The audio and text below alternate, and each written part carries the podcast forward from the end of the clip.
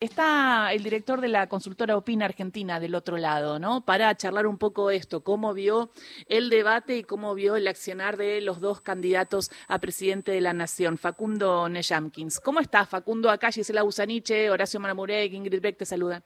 Hola, Gisela, me pareció escuchar bien ahí que mi mismo apellido tiene que ser familiar mío, no somos Pérez, ¿no? Tampoco.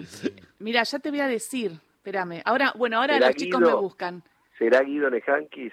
Periodista que trabajó muchos años en Brasil. Puede ser, claro, porque aparte tiene, aparte tiene mucho dato. Ella, las chicas me averiguan bien. El... Aparte no es un apellido tan fácil y si se escribe igual es como cualquier marmurek, te aviso, es así. No, claro, somos todos Pérez, no somos Pérez como para, dejarlo pasar. Pero, pero de alguna manera hay algo de razón en lo que decía eh, esta persona, ¿no? Porque en un momento Sergio Massa podría haber, eh, bueno, podría haberlo noqueado del todo, diríamos, y se cuidó en no quedar tan, como se dice, yo diría entre comillas, altanero porque tampoco gana votos si queda muy altanero, ¿no? Eh, creo que algo de eso sucedió, creo que reguló, sobre todo en la segunda parte del debate, donde el debate incluso quedó más desabrido porque, eh, bueno, eh, más apareció menos a la ofensiva y, y a ley le costó recuperar eh, su centro, un, eje discursivo claro, una narrativa una narrativa clara. A mí me parece, yo quiero mirarlo desde otro, desde otro lugar, porque eh, desde, desde la mirada eh, de los medios y periodística, y está bien que así sea, no, se los cuestiono, si quiere eh, establecer mucho la discusión de ganador-perdedor, que está bien, digamos, en la noticia, la primer, el primer impulso es establecer un ganador-perdedor.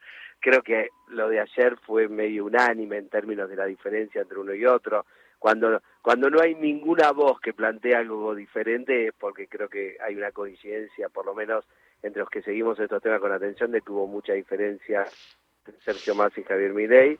Me parece que, mm, digamos, más eficiente en evidencia uno de los elementos que quizás eh, está en mayor disputa con el público que está indeciso. Porque acá más allá de que se lo mire como un partido de fútbol, como un espectáculo, los dos candidatos están buscando estar en la competencia por el voto de los indecisos, ¿no? Este, este es lo más importante de todo. Exacto. Están los núcleos duros, los que ya los votaron a cada uno, que probablemente confirmen eh, en, en, la elección, en el balotaje, su voto anterior, pero acá hay votantes que están en duda, y esos votantes, sobre todo los votantes de Javier Milei, tienen su duda afincada en dos cuestiones, ¿no? Una es la inestabilidad emocional, la inestabilidad psicológica de, de ley, y otra es la viabilidad de sus políticas, la viabilidad de su agenda, de sus propuestas, de hasta dónde eso que él propone es posible de, de ser llevado adelante, ¿no? ¿Qué conocimientos tiene mi ley sobre el Estado, sobre la gestión pública para poder llevar adelante? Si, si nos concentramos en lo, lo, primero, la emocionalidad, la inestabilidad psicológica, creo que ahí mi ley es en el único plano donde uno puede decir se lleva algún eh, algún premio consuelo, ¿no? Es decir, no apareció como desequilibrado, no apareció como inestable. Ahora, lo que sí quedó en evidencia, y, me parece que incluso hasta algunos nos hemos quedado sorprendidos, es quizás la falta de conocimiento eh, profundo sobre el funcionamiento de algunas cuestiones que son como muy básicas de funcionamiento del Estado. Creo que Sergio Massa lo chicanea con lo del GEDE, con lo de la gestión de expedientes del Estado electrónica, porque es como para llevarlo eso a un nivel más profundo, más eh, superficial, perdón, pero uno vio ayer un candidato que eh, desconoce cómo funciona el comercio internacional, las relaciones entre, entre los países, ¿no? ¿Qué hacen los estados y qué hacen los privados? Es decir, que antepone una filosofía moral de entendimiento de cómo funciona la sociedad desde el punto de vista teórico, desde un plano teórico, y desconoce cómo funciona eh, en la práctica las relaciones entre los países, los intereses, eh, y, peligrosamente plantea como que está dispuesto a poner por encima sus eh, preceptos de filosofía económica por sobre los intereses de del Estado argentino, ¿no? Entonces creo que eso es lo más llamativo, por lo menos para mí, como politólogo, en términos de una, un líder que pretende ser presidente en la Argentina, ¿no? Hola, buenos días Guido. Eh, Guido, no, Facundo. Soy Ingrid. ¿Cómo estás? Guido Nehamkis efectivamente debe ser tu primo, me imagino. Es mi primo. Eh, fue, el, fue el que dijo eso, eh, todo el dato de Brasilia. Cubre Brasil eh, y fue corresponsal de Clarín, o sea, sí, tiene, tiene ahí un, un expertise también en, en estas cuestiones. Eh, bueno, eso aclaremos que sí, me parece que los, los son una gran familia. Y, y, mi pregunta va por el lado de que alguna gente se mostraba sorprendida respecto de que Sergio Massa no había ido por el lado de eh, hablar de la dictadura, de la postura de Milei sobre eh, la dictadura, los desaparecidos y demás, pero me imagino que tiene que ver con esto de, que vos planteabas respecto de eh, ir a buscar de alguna manera a las personas que podrían votar a mi ley, pero están indecisas, sobre las cuales ese tema no es importante, vamos, no, no, no es central eh, y, y, las personas convencidas de votar a Massa ya saben lo que piensa Massa al respecto, ¿es así? Efectivamente, claro, no es, digamos, no es el tema, hay un, hay 10 puntos de indecisos.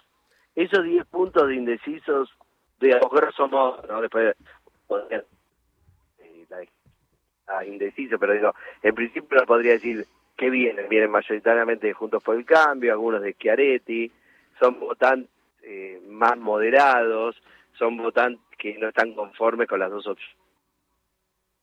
Ahí te perdimos, Facundo. Habla Facundo Nejamkins. Eh, justo estaba eh, contestando la pregunta de, de Ingrid, eh, de ese 10% que tiene que ver a quién va a votar. Vamos a ver si podemos retomar la comunicación. A ver ahí. ¿Ahora se oye? Sí, perfecto. No, no, decía que, eh, digamos, uno, esos votantes indecisos, esos votantes indecisos, uno supone que son mayoritariamente Juntos por el Cambio, algunos otros de Schiaretti, eh, son votantes que, eh, digamos, no están conformes con las opciones que les han quedado en el balotaje, no son ni, de masa, pero no tienen interés, no son votantes ideológicos de izquierda, pensando si son mil o menos, si, si hay... Claro, son claro, son eh, no son políticos ni nada y están viendo son menos ideologizados, sí. menos ideologizados y eh, les, ¿qué les preocupa? Les preocupa el presente, es decir, no les gusta este gobierno, y les preocupa el futuro, les preocupa mi ley como salto al vacío. Entonces, están atravesados por esa tensión. ¿Qué hizo Massa en su estrategia en el debate? Sacó la discusión sobre el presente en el primer bloque sobre economía, que uno podría decir, bueno, acá mi ley se puede hacer una panzada poniendo en evidencia, eh, digamos, las dificultades que tiene el gobierno de Alberto Fernández, de cuyo eh, ministro de Economía, Sergio Massa. Bueno, en, en la teoría de que la mejor defensa es un buen ataque, Massa le neutralizó ese bloque poniéndolo a él en la eh, disyuntiva de tener que responder sobre si eh, su agenda de política de gobierno eh, iba a ser llevada a la práctica o no, si seguía confirmando o no esa, esa agenda de política, las dudas que atraviesan a mi cierto proceso de pasteurización que tiene que ver con la, alianza con Juntos. Entonces, bueno, me parece que eh, estuvo inteligentemente planteado desde ese lugar y puso en evidencia las limitaciones del candidato se han encontrado. No sé, ay Facundo, te estamos perdiendo, no sé dónde andás, pero eh, a ver si ahí recuperamos. Vos sabés que yo tengo excelente señal y estoy bien, no sé si habrá un problema en la comunicación. Bueno, la, última que la última, cortito en todo esto, eh, digamos, la, el abandono de la campaña del miedo por mostrar a un candidato que no maneja las herramientas, fue lo que fue a buscar Massa y es lo que se llevó. Me parece que lo sintetizaste, se corta la comunicación, creo que, eh, digamos, mostró, dejó en evidencia las limitaciones que tiene un candidato que no tiene experiencia para hacerse cargo de una Argentina que está atravesando por una situación muy compleja. Ahora, seamos también eh, cautos con esto, porque esto digo, esto es lo que pasó ayer en el debate, ¿no? Después el voto de la gente a veces pasa por otros carriles y va por otros lugares. Sí, apostó a, lo a lo conservador, seamos conservadores. Eh, eh, ponerlo de otra manera es es mejor un médico que sabe lo que está diagnosticando que un tipo que tiene buena voluntad y cura el empacho.